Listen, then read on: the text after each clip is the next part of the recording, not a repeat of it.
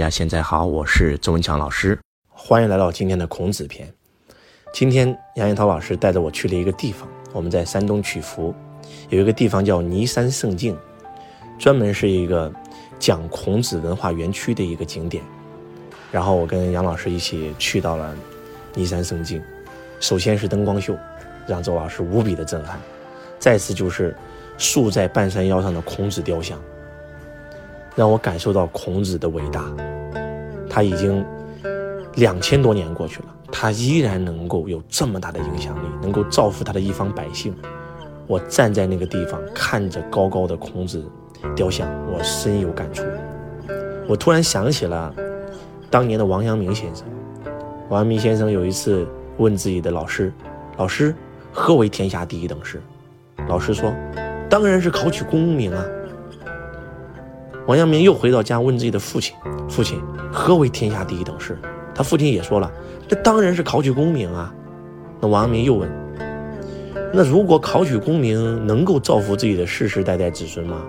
换句话讲，就是您当了状元，我能不能直接也是状元啊？”他父亲说：“哪有那么好的事啊？你想要状元，自己考去。”就在这个时候，王阳明先生说了这么一句话：“那看来考取功名不是天下第一等事。”非也。他父亲就问他：“那何为天下第一等事？”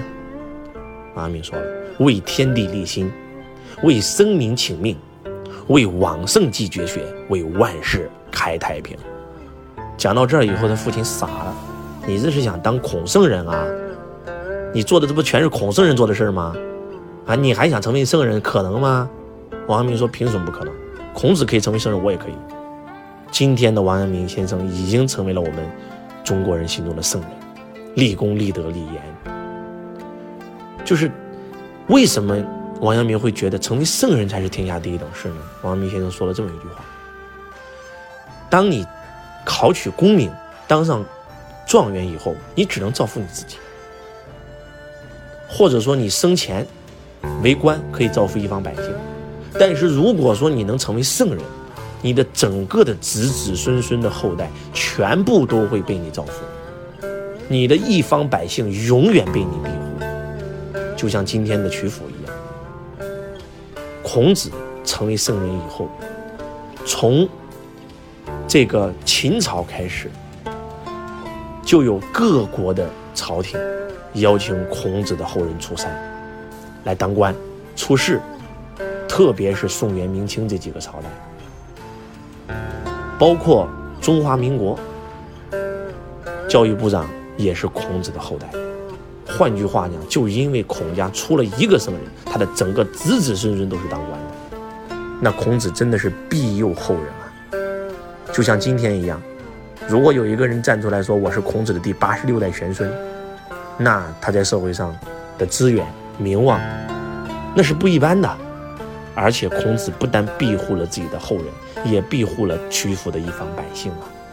今天有多少人是因为来看孔子的孔庙或者孔林，而来到了曲阜这个小县城？换句话讲，孔府的这孔孔子的这一方百姓啊，开餐馆的、做旅游的、跑的士的、卖小吃的，都是因为曲阜出了个孔子啊！让周老师特别特别有感触，万世师表，这不就是咱们要干的事儿吗？可能很多人会说，孔子没有什么了不起，啊，一辈子没有写过一本书，所有的编著全是把我们的这个周礼，把我们的这个四书五经再写再再编著一下一下而已，这就是为往圣继绝学呀，啊，孔子在政治上没有抱负。带着弟子四处游学，其实说白了就是找工作，也没找到，在政治上郁郁不得志。这只是看到的表象。如果一个人追求的是自己这一辈子快活的话，那我相信孔子也可以趋炎附势啊。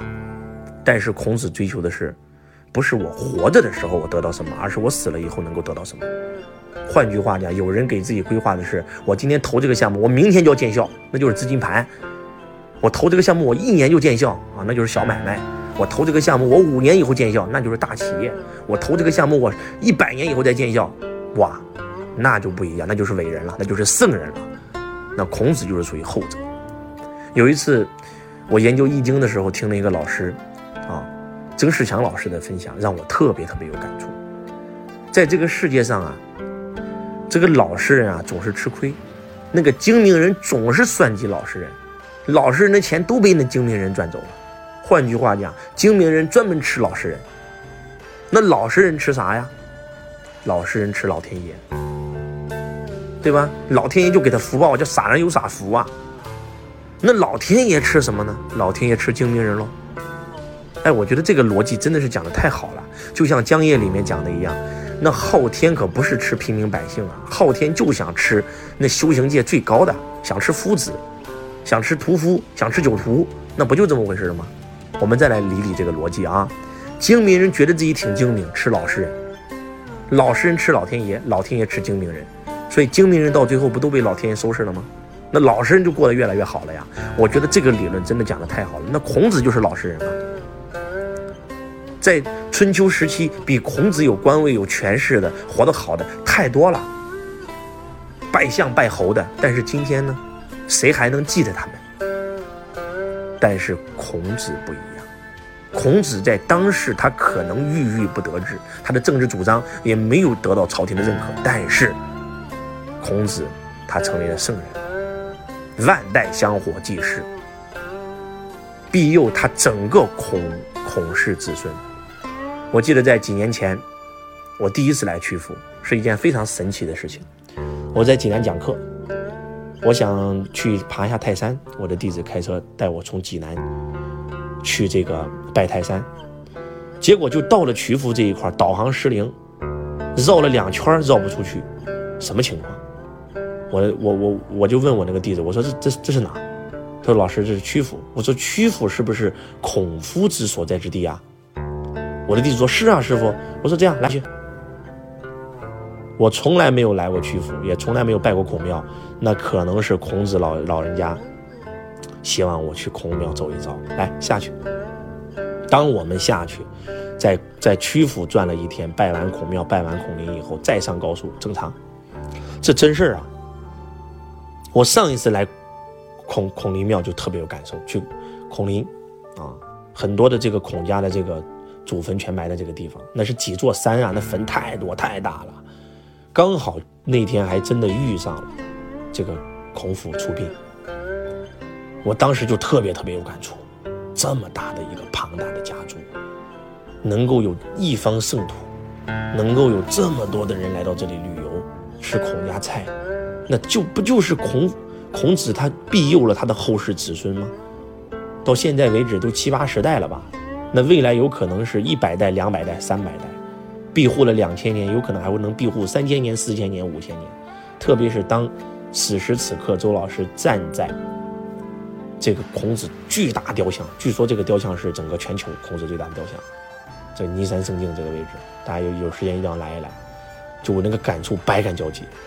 我觉得，做人如果活成这样，这辈子真值了。为什么周老师这个不能说自称吧？啊，弟子称我为周子，我要成为像这样的人，我要像成为像孔子这样的。人。如果有一天，因为我能够造福我的一方百姓，能够造福我的一方这个父老乡亲，能够造福我的这个后世子孙，此生无憾。可能一讲到这儿，又有人开始骂周老师：“你太狂妄了，没有什么可狂妄的。